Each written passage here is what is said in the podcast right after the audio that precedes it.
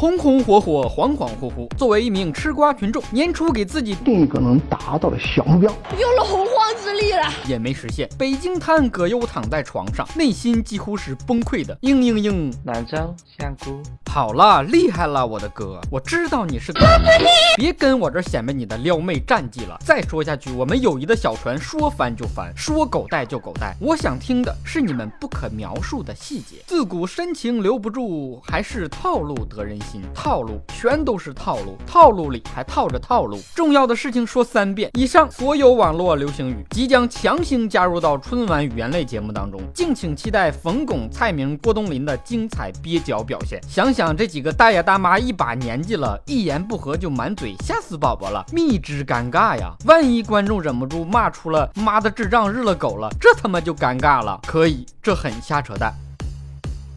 二零一六年即将过去，瞎扯淡年度风云人物即将揭晓。二零一六最有影响力九零后家政服务组合 TFBOYS，掏粪是一项孤单而伟大的工作，三人行必有人师。感谢你们三个为每家每户的马桶疏通事业做出的卓越贡献，我们会用琴上大号表示支持。徒手掏马桶，劳动最光荣。跟着我左手右手一个慢动作，采访一下 TFBOYS，你们的获奖感言是什么？很多人说我们不务正业，但我们只是用其他同学玩的时间，做着自己的梦。二零一六年度经济人物，格力集团董事长董大姐上榜理由：董小姐，你才不是一个没有故事的女同学。而大学生评选出的二零一六年度经济人物是每个月打来生活费的爹妈。二零一六年度中美友好大使川普上榜理由：作为一个美国人，居然能说一口流利的四川普通话。二零一六年度体育人物张继科上榜理由：宇宙第一帅。不敢说长得第一帅，前两名，在前两名，在前两名。二零一六年度语文最差人物林丹上榜理由：道歉微博，作为一个男人中的作为写错，明明是作业的作，却写成了做爱的做，暗示自己不配作为男人。好男人